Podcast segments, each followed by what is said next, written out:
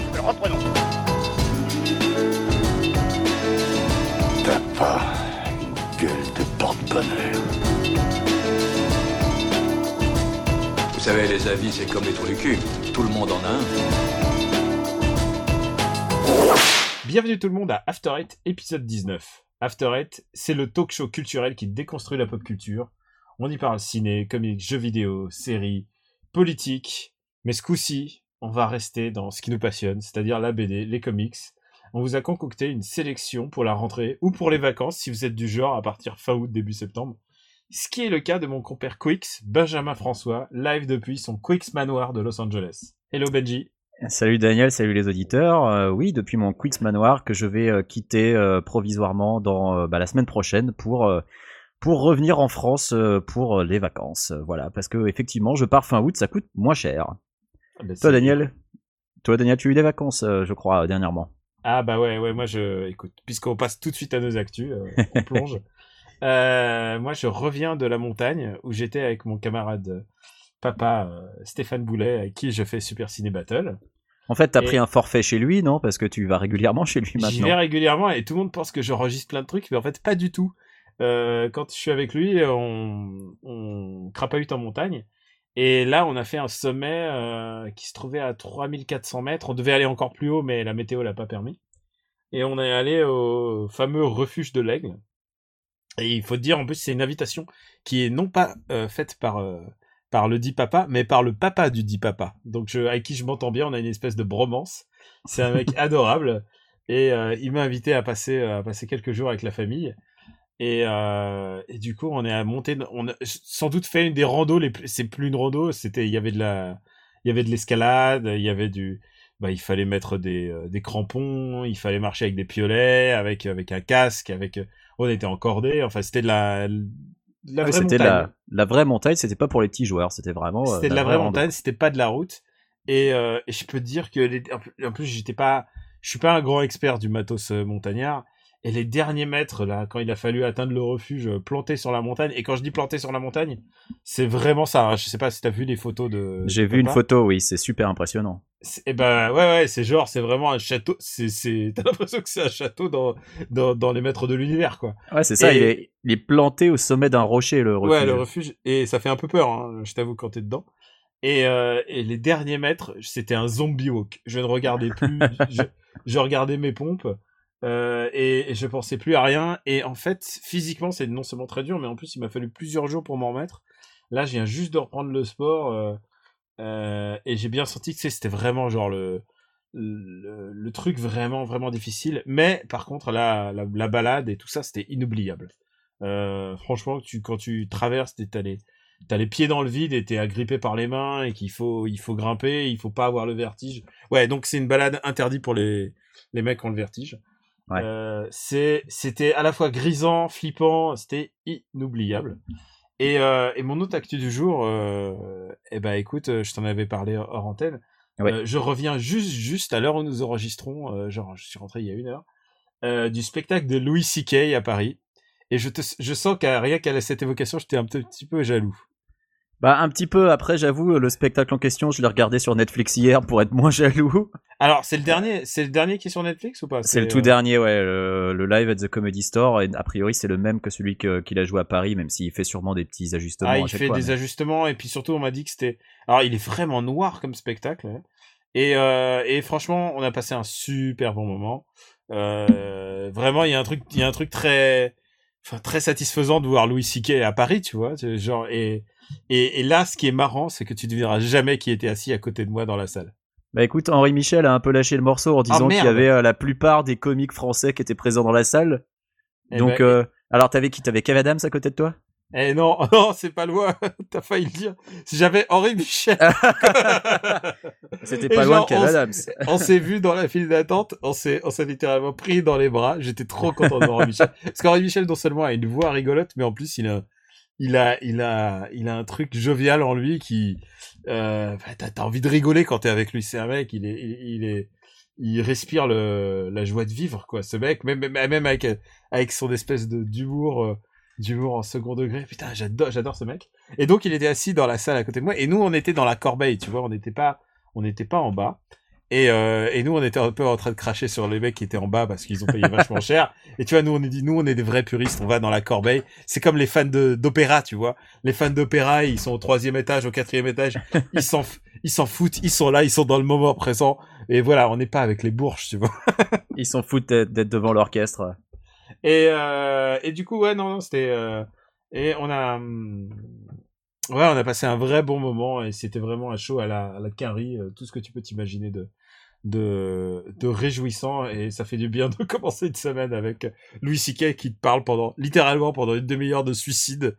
Et c'est vraiment, c'est un des spectacles les plus noirs que j'ai jamais vu. Hein. C'est waouh, c'est d'une noirceur, euh, tu peux même pas t'imaginer quoi. Et quel, quel est ton actu à toi? Puisque là, je t'ai parlé, je t'ai parlé refuge en très haute montagne, je t'ai parlé, je t'ai parlé. Vas-y, parle-moi de, parle. Bah, tu- euh, moi justement, j'ai pensé au suicide hier puisque je suis allé voir Sausage Party au cinéma.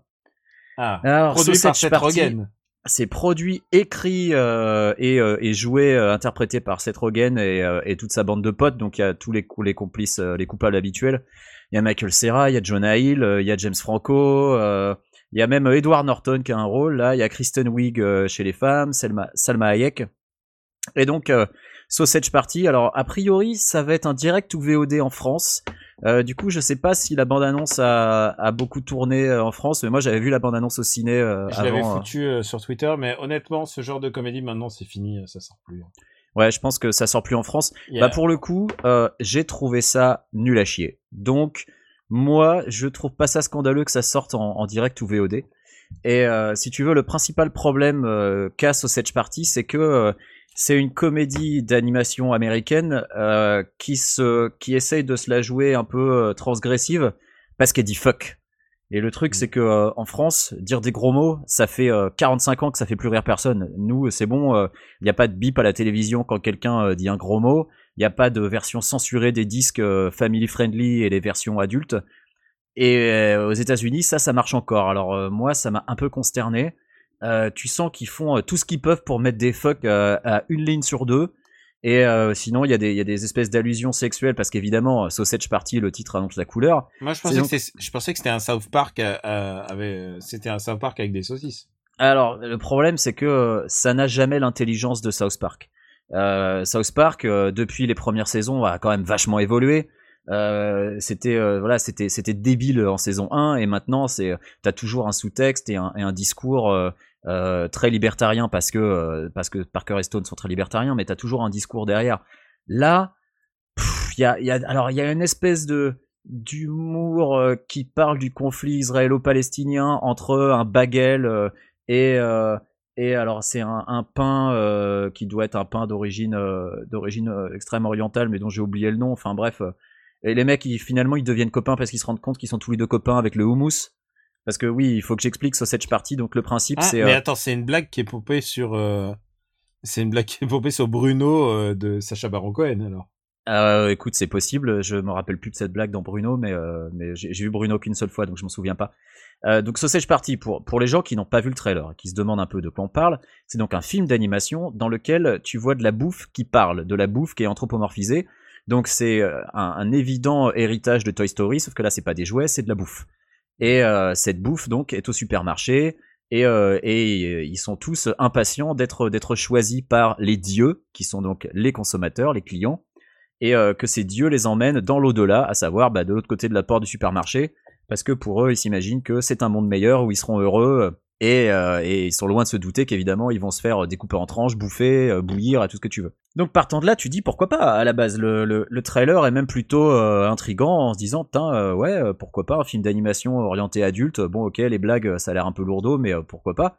Alors évidemment, il y a plein de blagues de cul, parce que Sausage Party oblige, Euh, donc euh, les héros, c'est des saucisses, euh, les héroïnes, c'est euh, des tranches de pain, donc des buns, et des buns euh, en anglais, ça veut aussi dire euh, pain, quoi, c'est des miches, quoi, si tu veux. Donc euh, j'ai pas tellement besoin de traduire. Donc évidemment, c'est très grivois, euh, ça vole vraiment pas haut, mais alors vraiment pas. Et euh, et il y a un moment où tu dis, bon, bah, le problème, c'est que la salle autour de moi, elle rigole uniquement parce qu'ils entendent fuck, parce qu'ils entendent une saucisse dire fuck, quoi. Et, le problème, c'est que bah, quand, tu viens d'Europe, ça, quand t'as plus de 12 ans, ça te fait pas rigoler parce que c'est bon, quoi. Enfin, je veux dire, t'as as passé l'âge. Donc c'était consternant du début à la fin. J'ai dû rire deux fois. C'est vraiment d'une nullité absolue. Et à aucun moment ça, ça s'élève au-dessus du truc. Il y a, y a peut-être deux jeux de mots qui sont marrants et il y en a un, il est intraduisible. C'est un jeu de mots sur Meatloaf, quoi. Donc euh, déjà, Meatloaf, il est pas vraiment aussi connu en France qu'il l'est aux États-Unis. Et puis même aux États-Unis, Meatloaf, euh, Ouais, un, un jeune va pas forcément piger la référence. Écoute, moi, je, je donnerais peut-être sa chance au produit. Je verrai. Écoute, je, on- je- je tu sais peux, que, hein. je, je sais que parfois on a des, des mini désaccords sur des films. surtout Bah, des films surtout en, ma- en matière de comédie. Et puis de toute façon, la comédie, c'est un genre où l'état d'esprit dans lequel tu es quand tu rentres dans la salle joue énormément. Euh, et je sais que voilà, il y a des comédies que moi j'aime que toi t'aimes pas et inversement, donc peut-être que tu, tu accrocheras. Moi, j'ai pas du tout adhéré au truc euh, et je me suis ennuyé à mourir. Et à un moment, avec ma copine, on s'est demandé si on allait pas se barrer au milieu pour euh, pour aller dans une autre salle, quoi. Donc euh, bon, vraiment, Moi, je t'aurais conseillé c'était pas 21 bon. Jump Street, c'est mieux. voilà. Moi, je déteste 21 Jump Street, Alors donc que si moi, tu veux. j'adore, j'adore 21 Jump Street. Enfin bref, voilà, Sausage Party, c'est donc une non-recommandation totale de ma part. De toute façon, a priori, ça ne sortira pas au ciné en France.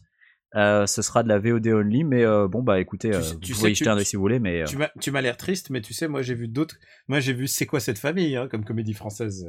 Parce que Ouais, ça, ça a repris. et Dès que je reviens là de, de des montagnes, je re- Ah, reprends le rythme des comédies françaises. Et ah putain, c'est laborieux. Puis, ce qui est Ah. dur, c'est que les comédies françaises, il y en a toute l'année, t'as jamais un moment de répit. En Bah, plus. toutes les semaines, il y en a une en général, sauf pendant l'été où bizarrement ils en font moins. Mais euh, ah putain, celle-là, elle était dure. Putain, les enfants, les enfants français, ils, d'abord jouent moins bien que les enfants américains parce qu'ils ont, ils ont, ils ont une armée de, de, de petits gamins qui savent bien jouer. Et en plus, on leur fait, on leur fait jouer des, des bons mots d'adultes. Ah, c'est horrible. T'as envie de les noyer, les gamins. C'est, c'est, c'est terrifiant. Alors que, ah, c'est, c'est du niveau de génial. Mes, par- mes parents divorcent, tu vois. mais en fait, est- c'est qui, qui a film c'est un peu- c'est un peu le problème que t'avais ramené avec Marseille, c'est que les gens qui écrivent ces dialogues n'ont aucune idée de comment comment parlent dans la réalité les personnages qui sont censés écrire. Bah ouais, remarque les gamins, ça, c'est, c'est, c'est dur d'écrire les, les enfants et, et l'année dernière, il y avait le nouveau qui était pas mal, qui était aussi une espèce de, de préquel au beau gosse, tu vois, et, et c'était, euh, et c'était vraiment bien écrit, tu vois. Les gamins, c'est très très dur à écrire. Et, euh, et à chaque fois que, et à chaque fois, tu, est-ce que tu as vu The Nice Guys? Euh, oui, j'ai vu et beaucoup aimé The Nice Bah, Guys. ça, c'est un gamin bien écrit au cinéma. Euh, La gamine, elle est géniale. Elle est, elle est, ça reste une gamine, mais en même temps, elle est maligne.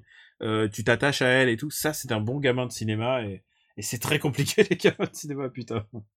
Est-ce qu'on passerait pas à notre sujet du jour? Eh ben, allons-y, on est parti. C'est de ce côté qu'il faut regarder. Oyez, sa papaya Ça vous dirait un ice cream avec mon ami et moi? Casse-toi, sale gominé.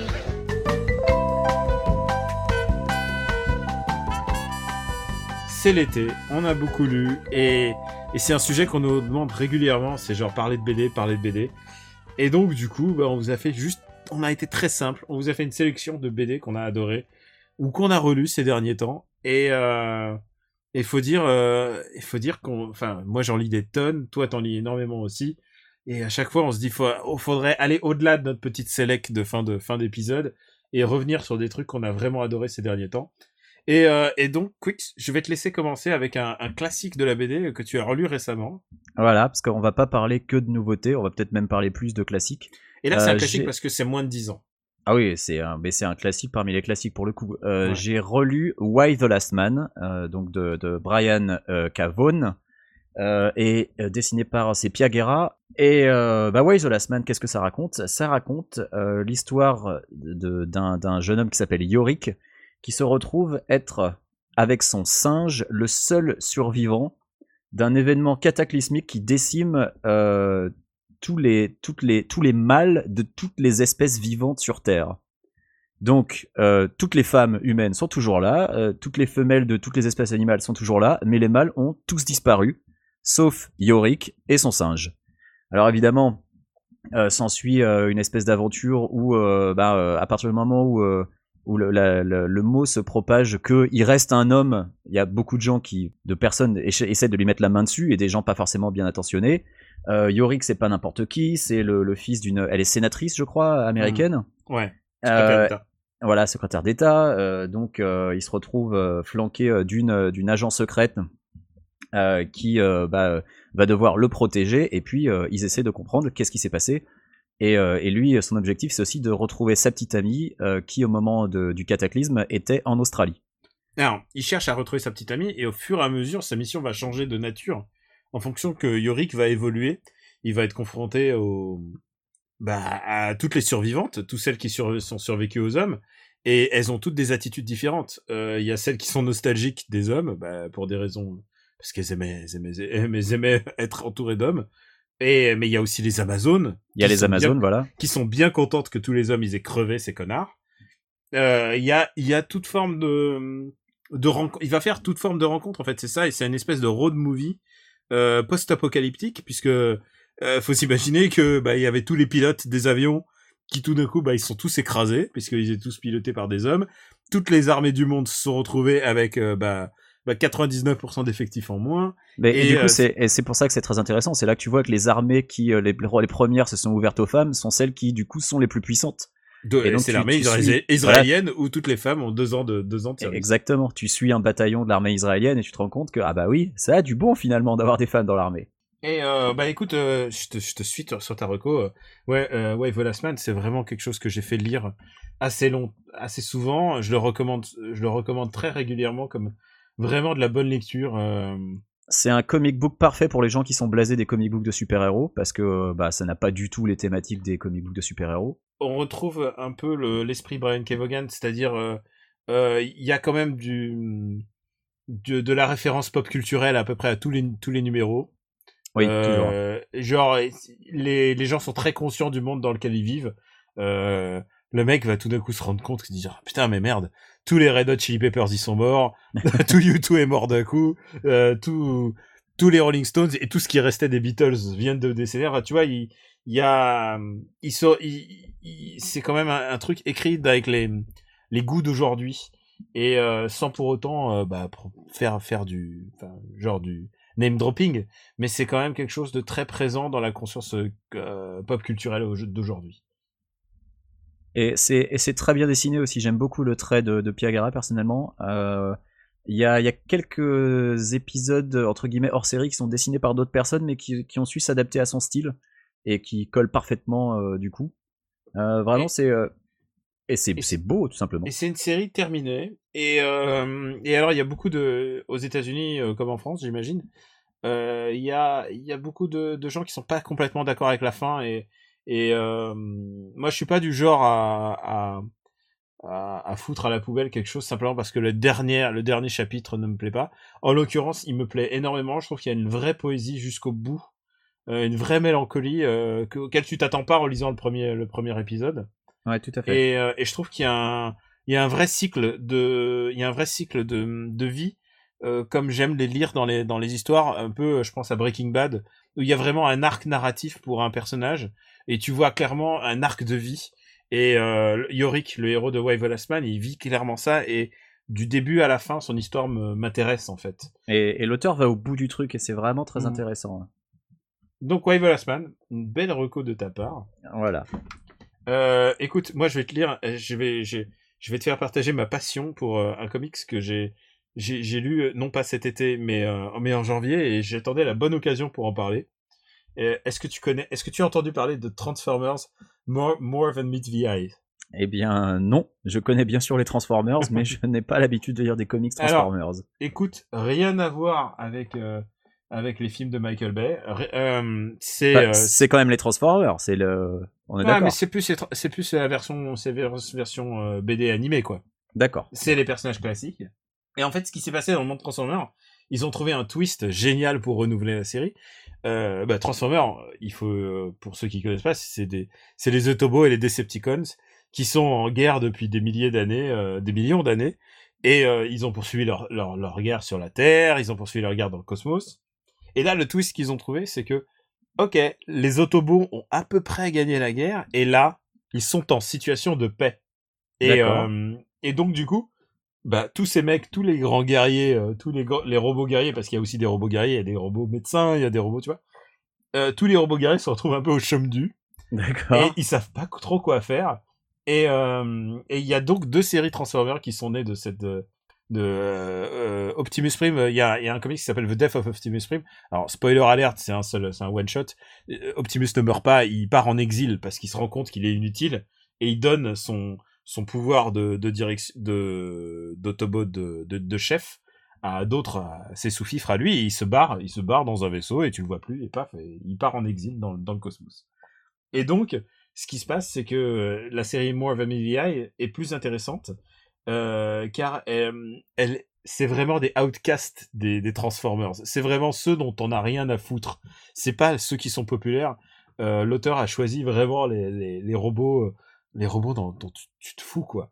Euh, le plus connu c'est Ratchet qui est le médecin quoi, tu vois. Et euh, et les autres, ils, sont menés par Rodimus, Rodimus Prime qui est le le, le second en chef de de d'Optimus Ouais, tout à fait. et, et qui lui est un espèce d'égoïste, euh, c'est un robot égotiste complètement débile, et il mène cette équipe, et, euh, il mène cette équipe qui part dans le cosmos à la recherche d'un mythique Knights of Knights of euh, Tr- euh, Knights of euh, un mythique chevalier chevalier robotique, tu ne sais pas quoi, mais c'est celui qui apportera la lumière, la lumière, le nouvel espoir des, des, sur le monde de, Cybertron.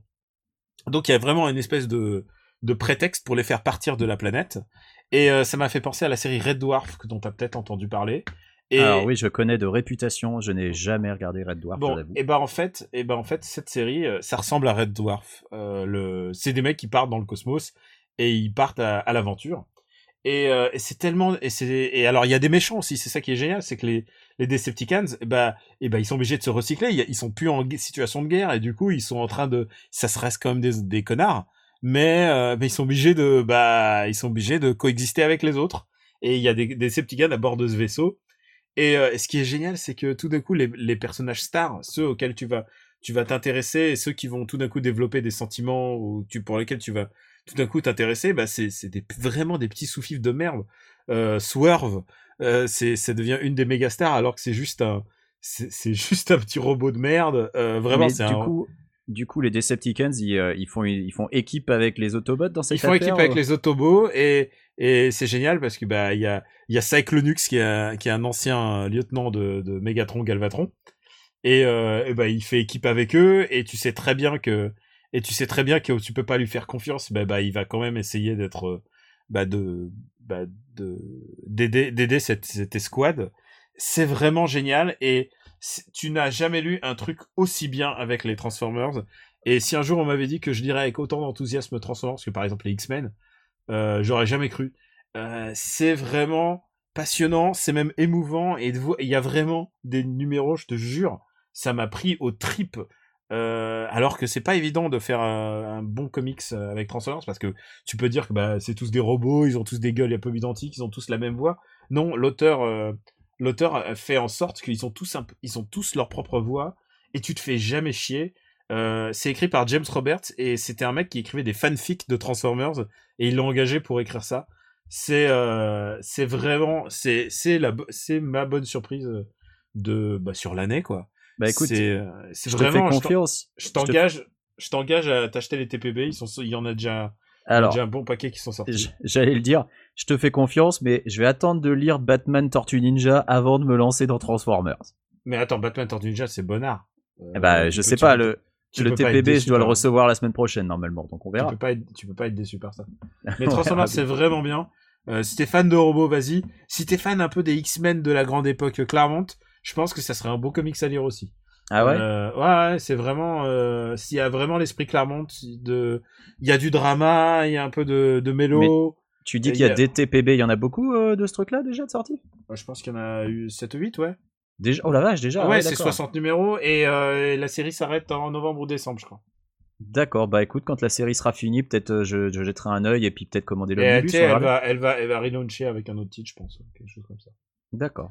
Donc, euh, Transformers More Than Meets the Eye, c'est génial, c'est vraiment, tu vas t'éclater. Donc c'est ta euh, recommandation principale. Euh, alors, écoute, mes autres recommandations sont de qualité, mais je te laisse, je te laisse continuer. Ah bah moi alors, on en avait parlé euh, dans dans alors est-ce que c'était dans l'épisode précédent? Non, c'était dans l'épisode sur Batman, je sais plus. On avait parlé de Death Reaper euh, et je l'ai relu depuis et je voulais en reparler parce qu'on en avait pas euh, finalement on n'en avait pas dit grand-chose. Euh, Death Reaper donc qui a été euh, écrit et dessiné par euh, Fabio Moon et Gabriel Ba euh, qui ils sont frères, je crois, non je sais plus. Oui, les Ils frères sont-. Ils sont frangins, ok. Et qui viennent de gagner un Eisner Award cette année. Oui, tout à fait. Euh, et Day Tripper, donc, euh, ils sont ils sont brésiliens si je ne m'abuse tous les deux. Ouais. Euh, et de toute façon, le, le, le comics, parce que c'est un comics, se, dé- se déroule entièrement. Enfin, c'est un comics avec un style. Ça pourrait être un, un- une BD franco-belge, ça passe. Enfin, ça, ça choquerait personne. Parce que c'est de la ligne claire globalement. Day Tripper est donc l'histoire d'un personnage qui s'appelle Brass. Et c'est une- euh, c'est pas vraiment une biographie de ce personnage parce qu'en fait, ça raconte ses différentes morts. Et c'est un, c'est un, c'est une BD qui te fait réfléchir sur qu'est-ce qui fait qu'à un instant donné, telle personne va mourir à l'âge de, par exemple, 21 ans, et qu'est-ce qu'aurait pu se passer si elle avait survécu derrière et que, euh, bah, elle aurait pu mourir à 33 ans ou, à 38.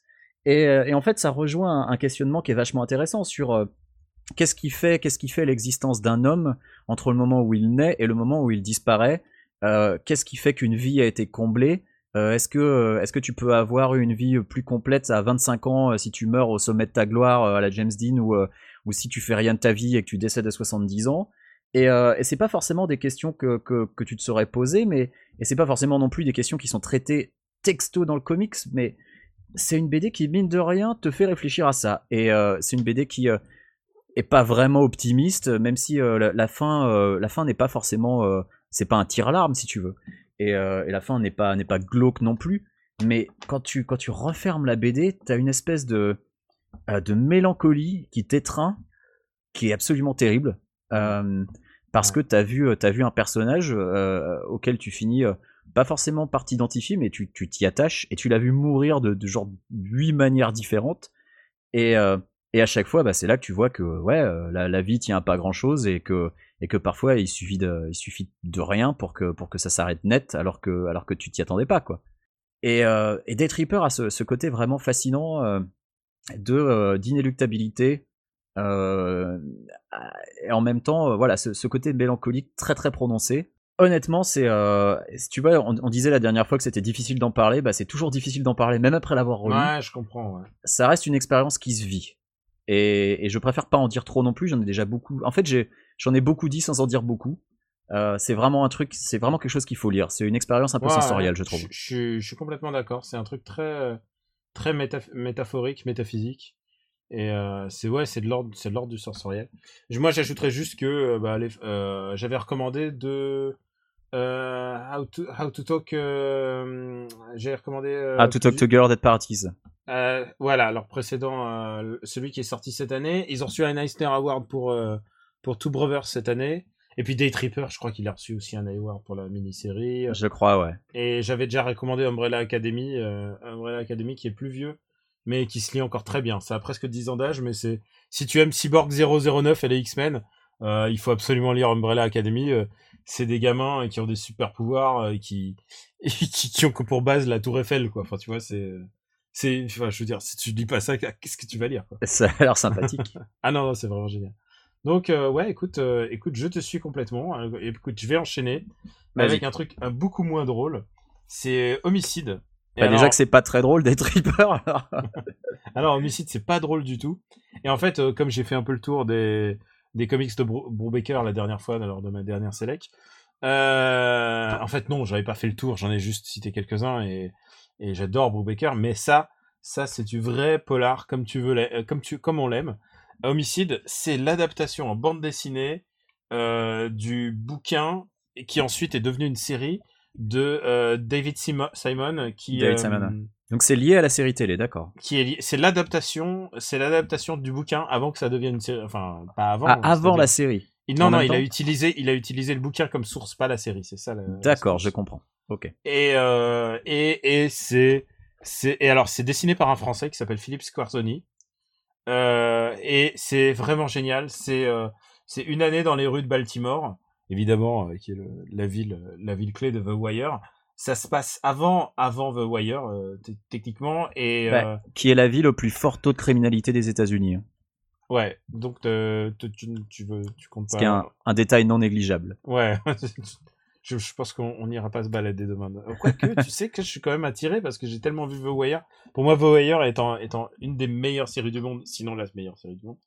Et euh, voilà, écoute, euh, je vais pas trop en dire parce que ça reste du polar. C'est c'est très euh, c'est stylisé, c'est fin. Le dessin est assez fin et euh, et épuré, tout en, en nuances de gris. Euh, il y a, il, il cherche pas la réali- le réalisme photographique, mais il cherche plutôt le la manière de convoyer l'émotion et surtout de se c'est ça c'est le truc récurrent de Love de David Simon c'est que euh, bah, ces gens-là ils sont perdus. Euh, quoi qu'ils fassent la, société la société et la société dans laquelle ils sont va les broyer et ils sont les victimes de ça. Euh, c'est du c'est de la super bonne BD si tu veux vraiment du polar si t'as aimé The Wire il faut le lire. Si tu aimes de polar il faut le lire. C'est vraiment c'est vraiment une des meilleures adaptes de de romans que j'ai vu euh, depuis depuis très longtemps et ça me redonne envie de, re- de, de revoir The Wire ce qui en soi une très bonne chose Ok, très bien. Eh ben, écoute, Ah, tu m'as, tu hein. m'as donné envie, alors que et ça en tu plus vois, je- tu, tu le prends sur Amazon FR hein, parce que c'est pas je sais euh, bah il doit être sorti en anglais mais euh, Ouais. Mais, Moi, je euh, connais, je connais que de nom euh, la série et je ne savais même pas que c'était tiré d'un bouquin. Donc, mais bon, voilà, quand il y a Brubaker de toute façon au cast, ça. ah non c'est pas. Brubaker hein, c'est pas Brubaker c'est pas Brubaker, David Simon mais c'est pas Brubaker qui a écrit le. le non non non pas du tout pas du tout pas du, pas du tout, pas Ah d'accord. Ah, bah alors, je- pourquoi t'as parlé de Brubaker au début? Tu m'as perdu. j'ai dit parce que parce que je parle parce que j'ai beaucoup lu de Brubaker ces derniers temps et que la D'accord. D'accord. Bon bah écoute, même si c'est pas Brubaker, je m'y pencherai. Quoi si tu veux tu peux l'effacer au montage Non non, c'est pas grave. Comme, au moins comme ça, c'est clair pour tout le monde. ah tu sais que papa lui euh, s'il y a des trucs comme ça il l'effacerait hein. Je- Ah ouais? Il, Ah il bah, me dirait, je te ferai un petit patch sonore. Eh ben non, moi je laisse. euh, comme ça, au moins c'est clair pour les auditeurs que c'est pas Brubaker, parce que c'était pas forcément clair. Bref. Voilà. Euh, ma BD suivante, euh, on va faire dans le français. Encore que ça se trouve il est belge, non, je crois qu'il est français. C'est Zai Zai Zai Zai de Fab Caro, une BD qui a eu son petit succès quand elle est sortie. Elle s'est sortie l'été l'année dernière, je crois. Et c'est une BD que ma copine adore. Vraiment, Voilà. elle, est- Ah elle bah, m'en parlait pendant euh, tout, tout le temps, tout le temps, tout le temps. Et je m'en veux presque de m'y être intéressé euh, vraiment que beaucoup. C'est elle qui me l'a vendu, hein, je te le cache pas. Euh, c'est une petite merveille d'humour complètement absurde. Euh, à la base, euh, c'est l'histoire d'un gars qui est au supermarché et qui a oublié sa carte de fidélité. Et là, il, lui arrive mais tout un tas de trucs complètement rocambolesques. Le manager du magasin euh, euh, essaye de l'arrêter parce que euh, c'est pas normal qu'il ait oublié sa carte. L'agent de sécurité veut lui péter la gueule. Il s'enfuit, il est poursuivi par la police. Enfin, c'est du n'importe quoi complet et c'est absolument formidable. Si on est fan d'humour absurde, c'est vraiment merveilleux. Au niveau du dessin, c'est extrêmement léger. Pour tout dire, dans le style, moi, ça m'a beaucoup rappelé Bastien Vives dans l'humour très absurde et, euh, et même dans les, les dessins qui sont faits de, de très euh, très légers avec euh, bah finalement pas pas beaucoup de de, de noirceur ou ou, ou même il y a pas de couleur, hein, c'est du noir et blanc. C'est vraiment extrêmement sympathique, ça se lit très vite. C'est peut-être le Là, le seul défaut, c'est que tu l'as torché en une demi-heure, le truc. Mais, mais c'est tellement chouette et tellement drôle que je ne peux pas ne pas le recommander. Et puis parce que voilà, il faut parler un peu des, Mm. un peu parler des productions euh, locales. Donc voilà, Zai Zai Zai Zai attends. 2, Fab Caro. Homicide dessiné par Scorzoni, un français. Tout à fait, tout à fait, c'est vrai. Donc euh, là, c'est bon, on a fait notre quota. On peut revenir, on peut revenir à, à, à la bonne production anglo-saxonne. J'aurai encore du franco-belge après, mais vas-y, à toi. Euh, écoute, euh, j'ai relu The Wicked and the Divine. Et euh, c'est un comics de Karen Gillen qui est extraordinaire. Extraordinaire. Je pense que c'est un comics. Si tu aimes la musique, il faut lire, il faut lire Wicked and Divine. Euh, si tu aimes, euh, si, si tu aimes les, les, les dieux, les, dieux, euh, le panthéon des dieux du monde entier, il faut lire Wicked and Divine. Si tu aimes le rock, si tu aimes la, pop, si tu aimes, si tu aimes n'importe si tu aimes la BD, il faut lire Weekend and Divine. C'est l'histoire de Laura qui est une qui est une une humaine et elle vit elle vit dans un monde, elle vit dans notre monde où dans lequel les les dieux se réincarnent. Ils se réincarnent comme ça tous les 70 ans et euh, ils se réincarnent mais juste pour dans deux ans et ensuite ils meurent et c'est un cycle comme ça. Et, et là en l'occurrence ils se réincarnent mais comme des ça devient des stars parce qu'évidemment si un dieu euh, arrivait de nos jours bah il serait tout de suite sur Instagram, sur Twitter, il serait sur Snapchat et, euh, et ces mecs-là deviennent des méga stars et on joue, ils font des concerts qui sont des espèces de euh, qui sont qui sont des espèces de de de, de grands moments de prêche euh, euh, cosmogonique, c'est euh, c'est ésotérique. Et ce qui est intéressant, c'est que ce panthéon des dieux, bah il est euh, bah il y a les japonais, il y a les anglais, il y a les enfin tu vois, il y a les plutôt les celtiques, euh, il y a il y en a pour tous les goûts. Et, euh, et, et surtout, ils sont très lookés. Ils sont lookés comme des jeunes d'aujourd'hui, mais comme des jeunes d'aujourd'hui qui s'habilleraient comme les stars de rock d'hier. Lucifer, il, il est habillé Bowie de la période Finn White Duke. Euh, tu vois, euh, il y a Bal, Bal et Sakmet. Euh, ils sont habillés comme des bah du les, rois du R&B genre Kanye West. Euh, Oda il, il porte un casque comme Daft Punk. Enfin c'est euh, c'est génial. Et, euh, et donc il y a cette Laura au milieu de tout ça qui n'est qu'une humaine et qui est fan de ces dieux et qui va essayer de commencer à, à apprécier Lucifer. Et Lucifer va se faire tuer devant euh, Lucifer. Non plutôt Lucifer va hum, euh, va va être inculpé pour meurtre. Il y a un meurtre qui va surgir devant elle, et euh, du coup, bah, ce dieu va passer au tribunal. Et, c'est le début d'une espèce de coup de nid, puisque tous les dieux vont au fur et à mesure mourir, et il faut essayer de comprendre qu'est-ce qui se passe là-dedans. Et c'est génial. C'est vraiment un comics, euh, je dirais pas révolutionnaire, mais qui tente des choses complètement inédites. Euh, il y a le numéro, je crois, c'est 13 ou 14, euh, dans, donc ça doit être dans le volume 2 ou, ou volume 3, et qui est, c'est une série qui va bientôt se terminer, donc j'en parle, euh, j'ai, relu tout, tout avant la fin. Euh, où tout d'un coup le numéro est un remix, tu vois, c'est comme un remix musical, mais il Ouais. utilise, il utilise les planches des autres, de tous les albums précédents pour faire une histoire cohérente de, mais un remix. C'est génial, c'est très expérimental. Et, euh, et à un moment où il est, à un moment où, au sommet de, de la tension entre ces personnages, et ben il fait un cla- les, les, les gens, les dieux meurent mais à un rythme Game of Thrones.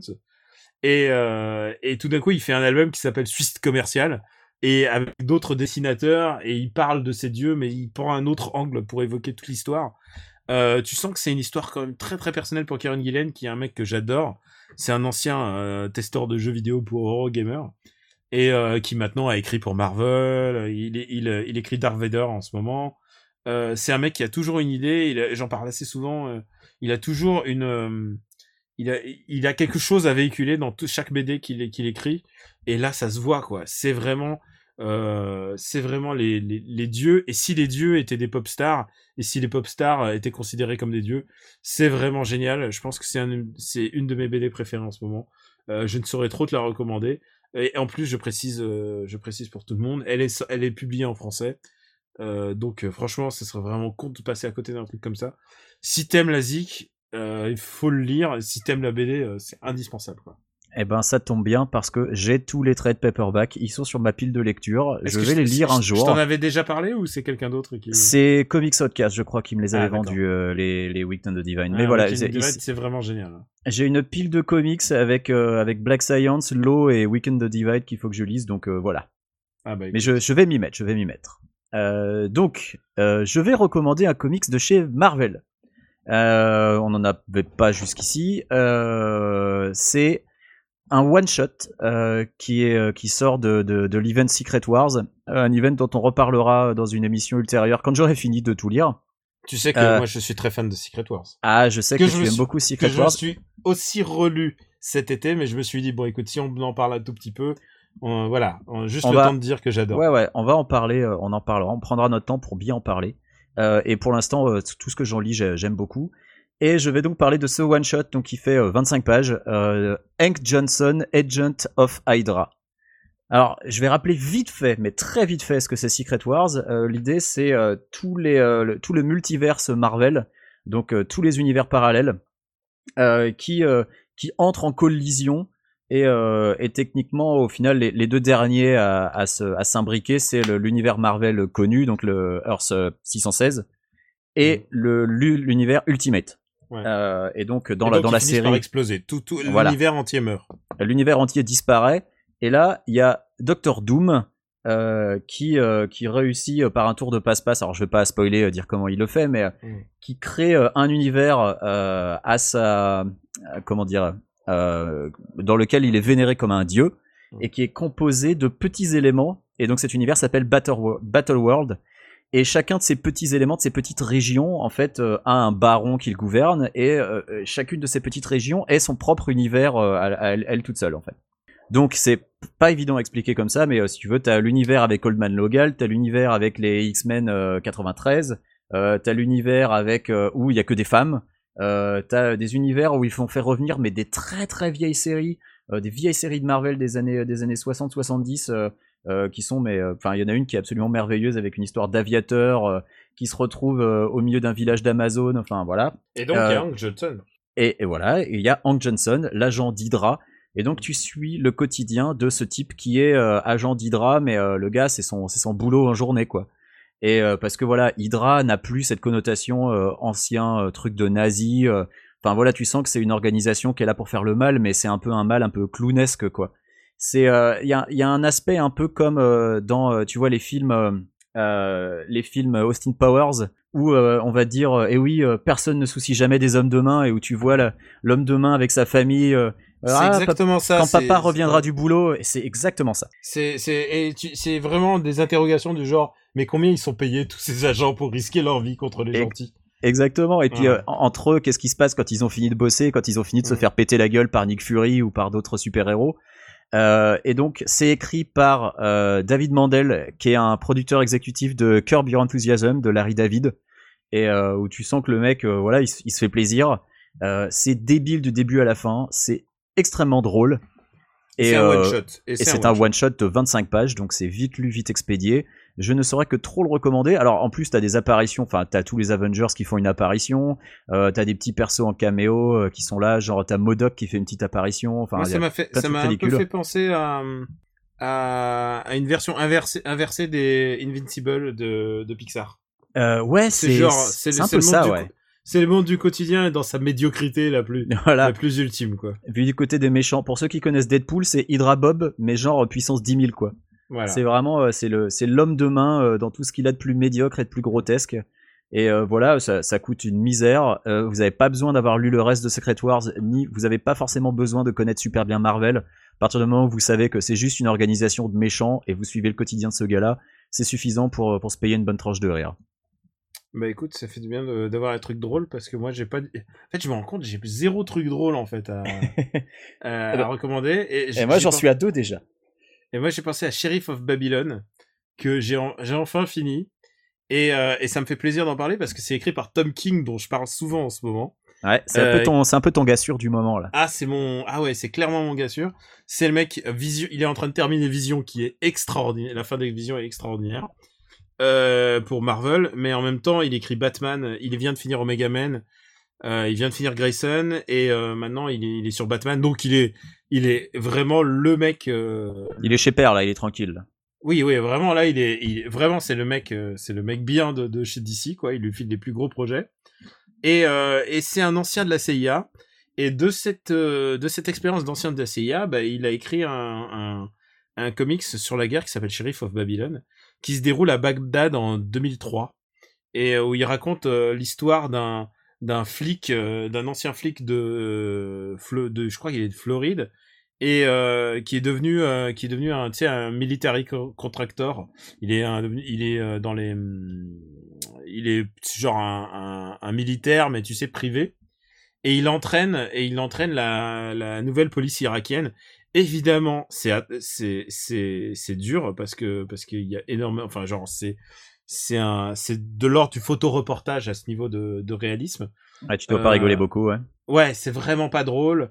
Euh, il est obligé de, de, de s'allier avec les, les flics, les, les flics de Bagdad, qui eux aussi sont, et aussi sont décimés, mais en même temps, tu sens qu'il y a, il y a des mecs euh, qui, qui tirent les, qui tirent, euh, enfin, tu sens qu'il y a, il y a des manigances. Personne, euh, personne n'est vraiment gentil, évidemment, dans cette, personne ne sort triomphal de cette, de cette histoire. C'est une mini-série en, en, en, en 8, 8, épisodes, donc ça va se faire être un seul volume, je pense. Ce et sera un one-shot derrière? Euh, Et ce sera juste un volume, je pense. Ok. Et euh, peut-être ils vont continuer, peut-être il va continuer. C'est vraiment, c'est, euh, c'est vraiment bien. Si tu aimes le, si tu aimes le drama de guerre et, euh, de, sur un sujet qui est pas du tout traité, je pense que c'est vraiment le meilleur, la meilleure BD sur le sujet qui ait jamais été faite. Et, euh, et, et c'est intéressant que les, les États-Unis s'y intéressent en plus euh, parce que bah, euh, c'est assez intéressant parce que euh, les États-Unis sont pas connus pour leur autocritique de leur propre système ou de leur propre histoire proche, mais euh, par le, le, biais de l'art en général, bah, tu trouves des tout d'un coup des pistes de réflexion très étonnantes comme ouais généralement au, au, cinéma ou comme Zero Dark Thirty. tout d'un coup, quand tu t'y attends pas, tout d'un coup, le, ciné US te prend, euh, te prend de par surprise, quoi, et te propose une version très différente de la version officielle. Et lui, bah, de son passif de mec de la CIA, il en parle assez bien. Il a fait, il y a eu des super interviews de ce mec.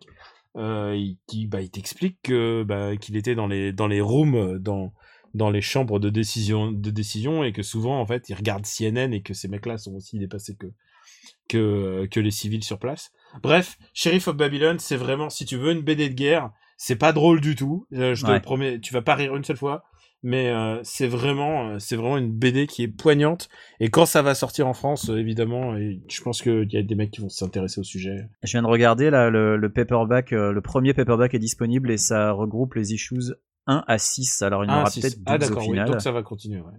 Ou alors ils en font peut-être 10 et je sais pas ce qu'ils mettront pour Moi j'ai moi, j'ai compléter eu, le. les- j'ai eu les premiers là, les six premiers. Ok.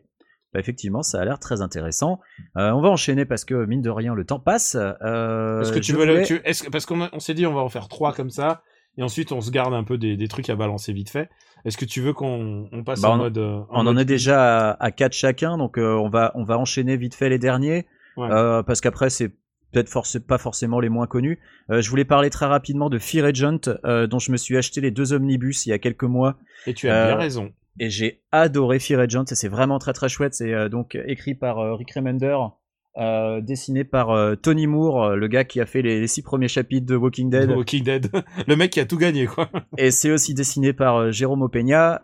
Visuellement, Ah, c'est les épisodes d'Opeña ils sont super en plus. Opeña Ouais. quel quel Visuellement, c'est très chouette. À l'écriture, Remender, c'est pas un clown, il sait ce qu'il fait, c'est génial.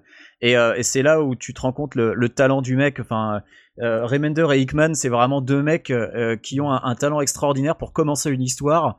Et, et tu te retrouves euh, genre 50 issues plus tard et tu te rends compte qu'en fait ils avaient tout prévu depuis le début et c'est Ouais. vraiment très bien fait. C'est, euh, enfin, tu te dis euh, évidemment il y a des trucs qu'ils ont pas forcément prévus, mais c'est réécrit et c'est c'est récupéré d'une telle manière avec un tel talent que c'est Mm. formidable. Euh, c'est- tellement poignant par moment.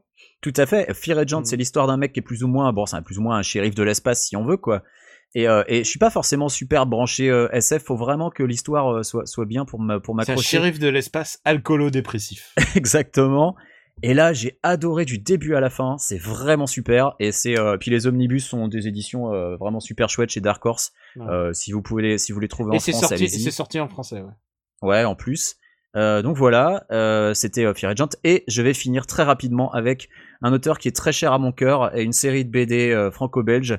Ce sont les folles aventures de Lapino de Trondheim. Euh, Lapino, qui est donc c'est un lapin anthropomorphe qui a des amis qui sont aussi des animaux anthropomorphes. Donc il y a un chien, il y a un chat. Et d'ailleurs euh, Richard le chat, c'est peut-être mon personnage préféré. Euh, Lapino est une série qui a toujours un petit peu euh, détonné parce que en fait t'as la série une, une folle aventure de Lapino et t'as une folle aventure sans Lapino. Donc les aventures sans Lapino n'incluent pas Lapino. Mais les aventures de Lapino, en fait, un album sur deux se déroule pas dans, la continuité. C'est-à-dire que t'as un album qui va raconter les aventures de Lapino, qui est un lapin anthropomorphe qui vit à notre époque, et l'album suivant va se dérouler par exemple dans un faux western, ou alors euh, l'album suivant euh, va être euh, une histoire complètement incroyable avec des extraterrestres. Bref, ce côté un petit peu foutraque de Lapino est vraiment ce qui rend le personnage génial, parce que c'est là que tu vois toute la folie de Trondheim. Euh, à la base, il a imaginé Lapino dans une BD qui fait 1000 pages, où il a improvisé du début à la fin l'histoire, qui est Lapino et les carottes de Patagonie, que, je recommande aussi, qui, pareil, c'est une lecture fascinante, où tu vois du début à la fin, le type part dans des, dans des délires, mais complètement hallucinants. Euh, c'est très pince sans rire, mais c'est extrêmement drôle, et là aussi, c'est beaucoup d'humour absurde. Euh, des albums de Lapino, euh, il y en a 9 si je ne m'abuse, plus un numéro 0, donc ça fait 10. Euh, c'est pour moi c'est du génie du début à la fin et je ne saurais que trop le recommander. On, on rit énormément. Il y, a, il y a des passages par contre qui sont assez durs, euh, mais c'est vraiment très très fin et Ah très bah très écoute, bon. Tu, tu Voilà. m'as- tu, tu m'as donné envie. Bah écoute, moi je vais essayer de faire aussi vite que toi et aussi hypant. euh, écoute, j'ai, je me suis remis à lire des mangas, ce que je faisais plus depuis très longtemps.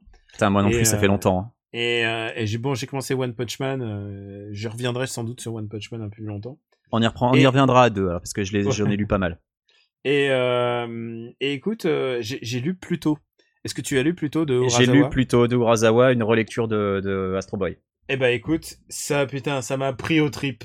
Euh, c'est Euh, je- c'est fabuleux. je pensais pas, je pensais pas. Alors écoute, j'ai j'ai lu en plusieurs fois puisque la première fois où j'ai lu euh, plutôt le euh, le premier volume, je l'ai lu à l'époque de sa sortie japonaise, avant euh, à- donc en VO. Et je me souviens que j'avais j'étais dans le métro, j'avais fini le volume et tout d'un coup j'avais fait waouh, j'avais vé- vécu un truc genre jamais vé- vécu. Je crois que c'est un des meilleurs premiers volumes de, de tous les temps que j'ai jamais lu Ah. euh, en comics et même et même presque en je te dirais en BD tout court quoi. C'est un peu souvent, c'est l'effet, j'appelle ça l'effet Urasawa, moi, parce que après que avoir lu le premier volume de 20th Century Boys, j'étais mais sur le cul. Tu fais comment tu peux aller au-delà d'un truc comme ça? C'est grave. bah, hein. plut- plutôt, ce qui est génial, c'est qu'il reprend, il reprend un- une vieille histoire qui s'appelle euh, Le robot le plus fort du monde, euh, Chijio Saidai no Robot. Et, euh, et, et, et il reprend cette histoire qui est pour les enfants et il en fait une. Donc c'est une- Tezuka, c'est Astro Boy, hein, faut le Ouais. préciser. Il en fait, oui, c'est adapté de l'œuvre de Tezuka. Voilà. Et il en fait une version pour adultes. Il en fait un whodunit avec des robots euh, dans un monde qui ressemble plus à Blade Runner que, euh, enfin, qui est, qui est vraiment plus noir. Enfin, c'est-à-dire Ah, qu'il y a des carrément, ouais. y a des meurtres. Et euh, et tu sais quoi, moi, je, ça c'est un truc qui m'intéresse, c'est que c'est de la manière dont raconter euh, raconter une même histoire de pour différents publics. Euh, ça, c'est clairement une vision euh, beaucoup plus noire et beaucoup plus adulte du monde de Tezuka, enfin du monde d'Astro Boy. Et, et, et tu sais, dans, à notre époque où on vit des trucs du genre Suicide Squad, Batman v Superman, et les gens te disent Ah, mais c'est dark et tout, alors que pas du tout, c'est juste nul. C'est juste nul, ces versions, ces versions soi-disant noires qu'on est en train de nous vendre. Ce monde euh, grim and gritty, euh, il suffit pas de filmer euh, avec ta caméra toute noire et tes effets spéciaux pourris pour, euh, pour nous faire croire que c'est sombre. Le monde que nous qu'on est en train que nous montre plutôt est beaucoup plus sombre et c'est un cas d'école parce que ça fonctionne parce que c'est c'est pas n'importe quoi c'est pas juste c'est pas iRobot c'est pas iRobot avec Will Smith c'est une SF très cohérente qui est euh, genre tu y crois à, tu te dis ok un enfant qui vole euh, un enfant robot qui vole tu pourrais croire que que c'est stupide mais en fait en deux pages tu admets que c'est la réalité et c'est vrai et c'est vrai tu c'est acté et tu y crois à ce monde.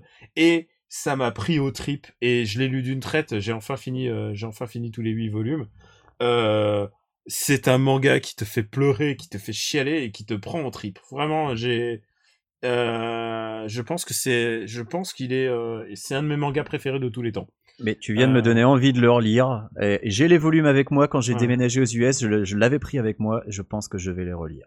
Ah non, mais c'est quel, quel grand manga, quel, quelle, euh, quelle vision, et, et faite complètement dans le respect de l'auteur original, parce que, et en plus, tu vois, enfin, à toutes les pages, on te le rappelle que c'est l'œuvre de Tezuka, mais que tu les prennes tout, tout ce monde et que tu le mettes ensemble et que tu en fais une histoire cohérente et en même temps que tu respectes les valeurs d'humanisme, car c'est ça, hein, euh, c'est ça l'œuvre de Tezuka, que tu respectes les valeurs d'humanisme et, euh, et par rapport à un monde, un monde grim and gritty, euh, c'est vraiment extraordinaire. Vraiment plutôt. euh, Alors après, après, tu peux dire que la fin est, est moins, moins extraordinaire que le début. Et je veux bien te croire parce que c'est un des putains de premiers, des meilleurs premiers débuts que j'ai jamais lu. Bah écoute, euh, comme je te l'ai dit, je vais, je vais le relire. Est-ce que tu me permets d'ajouter un dernier mot? Parce que les gens vont dire, eh mais t'as pas parlé de Batman. J'ai lu le Allez. premier numéro, j'ai lu le premier numéro d'All Star Batman. C'est une espèce de road movie avec Batman et euh, et euh, et Two Face. Donc c'est du, euh, c'est du Rebirth, hein, on est d'accord? C'est le, c'est le nouveau reboot de DC post Alors, c'est 52. Rebirth, mais ça, ça ça aucune, euh, aucun, aucun rapport avec le fait qu'il y a, y a pas de, pas de rapport. D'accord, c'est décorrélé avec tout le reste de l'univers Batman. L'idée de base, c'est que euh, Scott Snyder, il était triste parce qu'il quittait Batman et qu'il avait encore des idées. Et surtout, il n'avait jamais travaillé avec plein de méchants de. Il n'a pas eu le temps de faire tout le panthéon de, des méchants de, de Batman. Bah, il y en a plein il qu'il fait a une- pas fait. ouais. Il fait une série avec Two-Face et il va faire avec euh, une série d'auteurs euh, triés sur le volet. Le premier, ça commence avec John Romita Jr. Et ensuite, il a que des, il a vraiment que des mecs qui sont trop doués après au dessin. Euh, et donc, le premier arc, c'est, John Romita. Euh, et, et c'est génial. Et je peux juste dire qu'à un moment, Batman, Batman, il prend, il prend une putain de double, il prend une putain de tronçonneuse. Et, et le mec, il, le mec, il fait, ah, Batman, je vais te niquer. Et là, lui, il sort sa tronçonneuse et il fait, I'm good. c'est juste, et c'est tout ce que, tu vois, c'est ça qui est génial avec Scott Snyder, c'est qu'il prend des situations que tu, que tu connais, euh, que tu connais, enfin, tu vois, Batman, quoi. Mais il t'en il nous a donné, euh, Batman, euh, Batman avec sa, son, sa motobécane, euh, avec sa motobécane et ses, ses- son uniforme retroussé, tu pourrais croire que c'est naze, mais en fait non. Ah, c'est génial. C'était tellement bien dans, dans te- hier, la, la moto. C'était tellement bien. Et bah là, c'est du niveau de la moto, mais avec de la tronçonneuse. Euh, voilà, c'est Batman avec. Et genre, euh, je suis déjà emballé par ça, quoi. C'est, je, j'ai, Bah, j'ai hâte, j'ai hâte. Et c'était que le premier numéro. Je pense que là, avec tout ce qu'on a name droppé, nos auditeurs vont devoir euh, vider leur PEL Oui. pour pouvoir s'acheter Et- toutes ces BD. Alors, je tiens presque à m'excuser parce que on a ça souvent sur Super Ciné Battle. Les mecs nous disent oh là là, ça va nous coûter cher, euh, ça va nous coûter cher en truc. Alors, vous n'êtes pas obligé de tout lire ou tout voir en même temps. Nous, on, on balance quelques pistes quoi euh, par rapport au film. Et là, euh, c'est vrai qu'on fait, euh, si tu fais le budget de tout ce qu'on a recommandé, il y en a. Il y en a euh, pour cher là quand même. il y en a pour cher. Euh, allez-y mollo ou éclatez-vous quoi qu'il arrive. Tout ce qu'on, de tout ce dont on a parlé, c'est vrai qu'After Eight, on est supposément dire, de- on, on est là pour dire de la hate. Mais, euh, mais non, là, là, on est vraiment que dans le, c'est vraiment que du bonheur. Bah, Euh, c'est bon. C'est vraiment que de la bonne lecture là, ça. Non, les BD, le truc, le truc euh, qui est bien, c'est que on a quand même cité beaucoup de trucs qui sont un peu anciens et je pense que vous pouvez les trouver d'occasion euh, pour pour pas grand chose. C'est vrai. Euh, Why the Last Man, euh, les TPB sont en train de ressortir, donc euh, oui, les nouvelles éditions vont être chères, mais les anciennes de- euh, se trouvent facilement. Il y a plein d'éditions de Wave of Last Man. Day Tripper, c'est facile à trouver. Ouais. Why the Last Euh, Man, le, le dernier TPB, le, le cinquième euh, est ressorti, là, je l'ai reçu la semaine dernière, c'est pour ça que j'ai fini de le relire.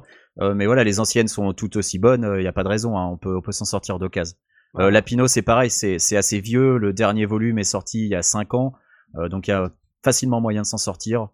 Voilà. Et puis plutôt, euh, putain, c'est 8 volumes et puis c'est fini, et voilà quoi. Puis plutôt, voilà, c'est euh, c'est 8 ou 9 C'est 8 Enfin Euh, bref, huit volumes, huit plutôt volumes. c'est fini depuis 5 ans, je pense qu'il y a moyen de les trouver dans les vides-greniers ou d'occasion. Hmm. Bah écoute, je pense qu'on a, on a fait le tour de la... Mais Et, rassurez-vous, on va encore en parler, hein, des BD, on adore ça. Et... et puis Là, je propose, vraiment- je propose qu'on recommande, je propose qu'on recommande encore plus de trucs pour que les auditeurs dépensent encore plus d'argent. Vous m'avez traité d'abruti? Oui Je pratique les arts martiaux, judo, aikido, karaté. La première chose qu'on nous apprend, c'est le contrôle. Un type me traite d'abruti, je ne connais pas, je le regarde et je m'en vais. Eh ben, tire-toi alors. Vous avez de la chance. Allez pour les chariots effilés. Vous avez de la chance. Gros connard. Vous avez de la chance. PD. After Eight est un titre trompeur parce qu'à la fin, on balance nos recos, mais en même temps, on a fait que recommander des trucs, donc ça va pas vous étonner beaucoup. Là, Là, on est lancé juste- là. Là, on veut juste recommander des trucs, pas de BD. Voilà, c'est nos... eh, c'est une habitude, on la perd pas. Alors, qu'est-ce que t'as à nous, raconter, Reco, euh, Quicks? Alors ma recommandation, moi j'en ai déjà parlé euh, sur Twitter. Euh, je vais essayer d'en dire le moins possible parce que l'effet de surprise est extrêmement important. C'est un pilote de série qui est disponible sur Amazon Prime qui s'appelle Jean-Claude Van Johnson. Alors comme vous pouvez vous en douter, c'est avec Jean-Claude Van Damme. Et comme je l'ai dit, je vais en dire le moins possible. Il faut vous vous débrouiller comme vous voulez. Vous montez un VPN, vous prenez un abonnement Prime chez Amazon US. Ou alors vous contactez votre tonton qui habite en Amérique, je sais pas, vous vous débrouillez comme vous voulez. Vous regardez Jean-Claude Van Johnson, le pilote. Alors je sais que Henri Michel a détesté, eh bien je suis bien désolé pour lui parce que c'est merveilleux. Regardez Jean-Claude Van Johnson et vous me remercierez peut-être après. Eh bien, écoute, moi, on me l'a mis dans ma... euh, euh, mon cousin américain me l'a mis dans la boîte aux lettres. Je savais pas ce que c'était, j'ai dit, qu'est-ce que tu m'as envoyé? Et, euh, et voilà, j'ai, j'ai, je l'ai reçu, je ne l'ai pas encore regardé, voilà. Et j- j'insiste vraiment pour que tu en saches le moins possible avant de regarder. Mais vraiment, même, même pas savoir de quoi ça parle. Tu sais juste qu'il y a Jean-Claude Van Damme dedans, tu lances et tu kiffes. C'est la seule chose que je sais. Ouais, bah, c'est parfait. Bah écoute, moi je vais faire une euh, demi-reco de dernier train pour Busan. Euh, pourquoi demi? Parce que je vais, on enregistre Super City Battle demain et je pense que je vais le garder pour Super City Battle. Par contre, je vais te parler d'un autre film beaucoup plus ancien et je me demande comment c'est possible que je, que je l'ai loupé pendant toutes ces années. Puisqu'en plus c'est un, c'est un film basé sur une BD, c'est Punisher Warzone. Est-ce que tu l'as vu? Alors, je ne l'ai pas vu, mais est-ce que c'est pas un gros nanar? Non, c'est génial, c'est extraordinaire. c'est fucking badass.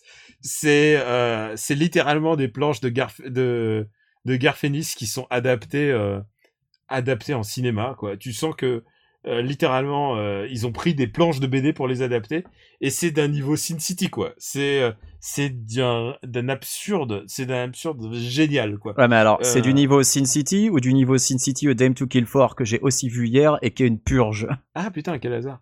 Non, non, c'est niveau premier parce que c'est vraiment drôle. C'est pas une purge. D'accord. Et c'est réalisé par une femme. Donc c'est la première femme qui réalise un- une adaptation de BD classée R, donc interdit au moins de 17 ans. C'est super sanglant, mais en même temps c'est de l'humour. Euh, j'ai adoré. J'ai l'acteur, il a, il a l'air, euh, il a l'air presque, enfin il a l'air presque malade. Euh, le méchant, il est joué par Dominic West, donc euh, McNulty, euh, McNulty dans The Wire, et il tombe, il tombe dans un truc de de verre et donc euh, ça, le, ça le défigure. Tu sais, c'est comme ça qu'il devient The Jigsaw et qui est un méchant du monde du monde Marvel. Mais mais pendant qu'il pendant qu'il est en train de tomber dans ce truc de verre, au lieu de faire ah au secours, il fait ah il fait fuck you Punisher, fuck you Casson. tu sais, il est il est en train de gueuler dessus. C'est c'est hilarant et j'en parle ici pourquoi? Parce que euh, parce que parce que papa lui déteste ce film. Il dit ah c'est nul, c'est mal filmé, c'est tout noir et tout. Et c'est vrai que c'est tout noir, ça a été filmé genre à 99% pendant la nuit. Euh, en plus au Canada, euh, donc genre tu vois rien. C'est mais euh, écoute, c'est un film, je me le mettais pour me réveiller euh, quand j'étais chez lui et je me le mettais pour m'endormir parce que c'était c'était beau quoi. Genre j'adore ce- c'est un de mes films Marvel préférés de tous les temps et c'est celui où tu sens que Marvel ils ont dit ouais on vous donne carte blanche et ils ont fait exactement la BD ils ont fait euh, vous êtes sûr que vous qui a signé pour ce truc? Et alors, ce qui, ce qui est marrant, c'est que tu viens de demander qui a signé, et je vois qu'en fait, le film est chroniqué dans le podcast How Did This Get Made de, de Paul Shear, qui est peut-être le seul podcast américain que j'écoute, qui est un Ah, podcast qui, qui déconstruit en fait les, les mauvais films entre guillemets Eh ben- ou les films qui sont ramassés au Eh box-office. bien, figure-toi que j'avais, euh, j'avais, j'avais- j'étais tombé sur le How Did This Get Made. Et bah, et bah, justement, ils ont invité la réalisatrice et Patton Oswalt. Et Patton Oswalt, en fait, c'est Patton Oswalt. C'est Patton Oswalt qui à l'origine de cette invitation. C'est ce que Ouais. je vois là. Et, et, et ils disent, et je peux, te- je peux te spoiler l'émission. Non, Ils- non, ils non, te non, non, je l'écouterai, je Ils te l'écouterai. disent que, ils te disent que c'est, que c'est absurde, mais que c'est un futur classique de la, du, de l'adaptation de la BD. Parce Et- que c'est, je vois que hilarant. la réalisatrice est une ancienne championne du monde de karaté. Je- Oui, ça ne s'invente pas. C'est, c'est génial. Je, je pense que c'est vraiment, genre, si- je comprends pas pourquoi papa a pas aimé, peut-être parce qu'il aime pas la BD. Mais tu sais, tout ce qu'il y a, tout ce qu'il y a dans ce film est dans une BD. Il y a pas, c'est, euh, c'est, c'est, c'est éclatant. C'est éclatant, éclatant. Euh, vraiment, j'adore ce film et je m'en veux presque de l'avoir découvert que maintenant. Je sais pas pourquoi, j'ai pas, j'ai pas vu. euh, je crois qu'il, je crois qu'il est pas sorti en France en salle. Je suis même pas sûr. Je crois qu'il. Et sinon, euh, bah, je disais dernier tram pour Busan. euh, Ouais, allez-y, c'est vraiment, c'est vraiment un des meilleurs films de l'été.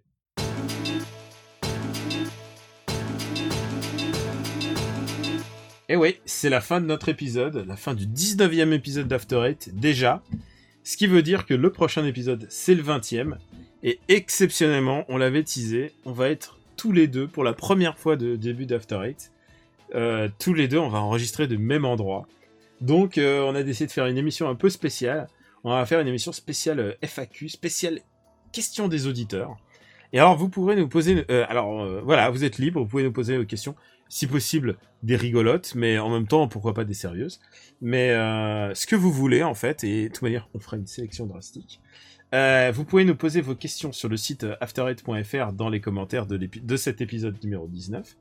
Ou alors, si vous voulez une question qui s'adresse à Quix, si vous voulez que je, je lui pose, vous me l'adressez à moi sur, euh, sur Twitter. Donc, euh, Camui Robotics, K-A-M-U-I, euh, R-O-B-O, R-O-B, ah, pff, oh, putain, j'en ai j'en ai le cul. K-A-M-U-R-O-B-O-T-I-C-S. Voilà, merci. tu, pourras, tu pourras le gommer avec une petite pastille parce que j'en ai ras le cul. Peut-être, peut-être. Euh, et donc, vous me posez, euh, si vous pouvez, pouvez poser une question directe, euh, uniquement à Quix, vous me la posez à moi. Et si vous voulez poser une question à, à moi, et ben vous la posez à Quix. Et il se Voilà. fera un plaisir de, de trier les questions. euh, L'idée, c'est de, voilà. de donner dans le spontané, donc des questions euh, qu'on n'a pas le temps de préparer, et hop, il Voilà. pose, et ensuite je réponds, et inversement. voilà. Et c'est vrai qu'on avait teasé cet épisode spécial dans l'épisode précédent, mais on n'avait pas prévu d'en faire un autre entre temps, puis on s'est rendu compte qu'en fait, le temps qu'on enregistre et qu'on monte, ça aurait fait beaucoup de semaines avec pas d'épisode, donc, euh, donc voilà, Ouais, du coup, 20. on s'est dit, on s'est dit, on va quand même vous faire un épisode cette semaine. Voilà, c'est juste en sortant de Louis C.K. si c'est pas, si c'est pas bonnard. Quix, où peut-on te retrouver sur Internet ou te poser des questions? Donc euh, ce sera sur Twitter, KWYXZ. Sinon, euh, bah, je suis toujours sur le forum de Gamecult, je suis toujours sur Gaming Since 98X. Alors, beaucoup de gens veulent une nouvelle vidéo euh, suite à ma vidéo d'Aikatana, donc déjà je vous remercie de votre soutien les gens. Euh, il faut que je trouve un sujet qui soit aussi intéressant et pour lequel j'ai autant de matériel, donc je ne sais, c'est pas encore pour demain la, la nouvelle vidéo, mais peut-être. Toi que- Daniel Oui Eh ben écoute, euh, moi vous pouvez me retrouver sur Twitter. K-A-M-U-I-R-O-B-O-T-I-C-S. Ou, ou sur YouTube. Euh, euh, merde, non. Ou sur. euh, Si, si, ou bah, sur- on te retrouve sur YouTube des fois. ou sur, ou sur Gamecult. Ou sur, bah, évidemment, supercinébattle.fr. Et bien sûr After Eight. Et figure-toi que moi aussi je travaille sur une vidéo. Euh, je n'en dis pas plus. C'est pour ça lapsus euh, YouTube euh, intéressant. Est-ce qu'on te retrouve dans les commentaires de jean-marc-morandini.fr Euh, non, non, mais tu sais que je me rends compte qu'il m'a pas encore banni et je comprends pas. Pourtant, j'ai tout fait pour être pour être blacklisté par ce mec et T'es pas encore je- bloqué par Jean-Marc? Non, je crois qu'il a tellement d'ennemis qu'il a plus le temps de voir qui, qui, le- qui lui chie à la gueule. D'ailleurs, il y a un truc qui me qui m'étonne, c'est que bon, euh, on laisse YouTube un peu pour un service parce que le gros de, de notre de notre public, il est sur iTunes et sur sur les podcasts, euh, sur les plateformes de podcasts traditionnelles. Mais alors, l'épisode l'épisode Morandini sur YouTube a cartonné. Il a cartonné, ouais. Il est genre, il fait trois fois, quatre fois plus que d'habitude, alors que c'est exactement la même chose. Donc, je crois qu'il y a vraiment une- un truc avec euh, Morandini, YouTube, la vidéo. les gens en veulent plus, quoi. je sais pas ce qui s'est passé. La phrase rituelle pour nous retrouver, euh, bah, c'est After Eight sur le site.fr. Euh, on est aussi sur iTunes, sur YouTube, et, euh, et puis c'est tout. Quix, je te dis à bientôt en France. Bah, à très vite, mon loulou. Eh bien, on vous dit à bientôt pour notre prochain épisode. On attend vos questions et on vous embrasse très fort. Merci, à bientôt. Nabi, salut.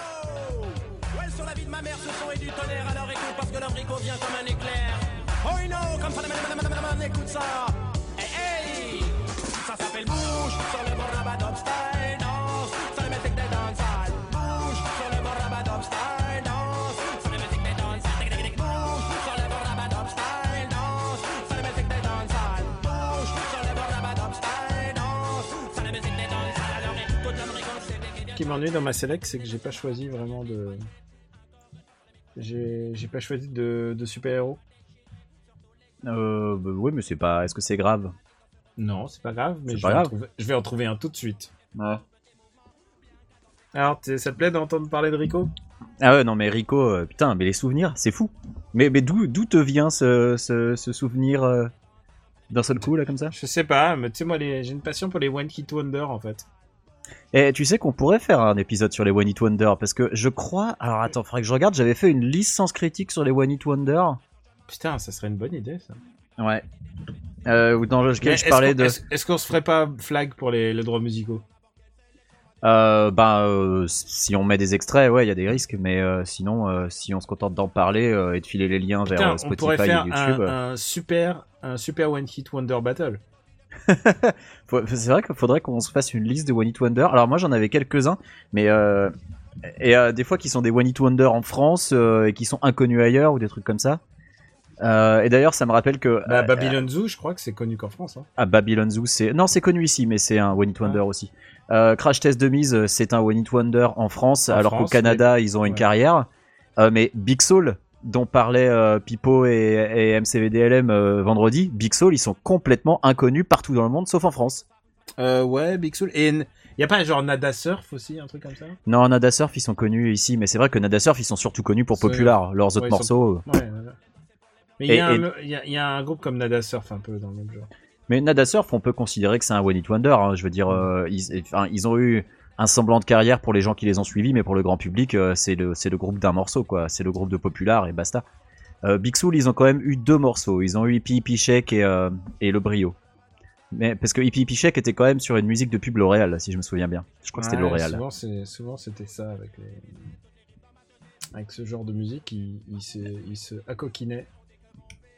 Bon, et donc Rico. Il y, a- il y a rien qui a, qui a fait que Rico est revenu, revenu à toi? Non, non, non. pas- Tu sais, parfois, je suis spontanément, je, me, je repense à des trucs. Attends, tu fais un test peut-être audio? Ah bah, je suis déjà en train d'enregistrer en fait. Ah, d'accord. Mais je C'est vais. je déjà vais- notre mini-zone, mais on, tu sais qu'on ne fait pas encore payer ce genre de série. Je- on devrait peut-être.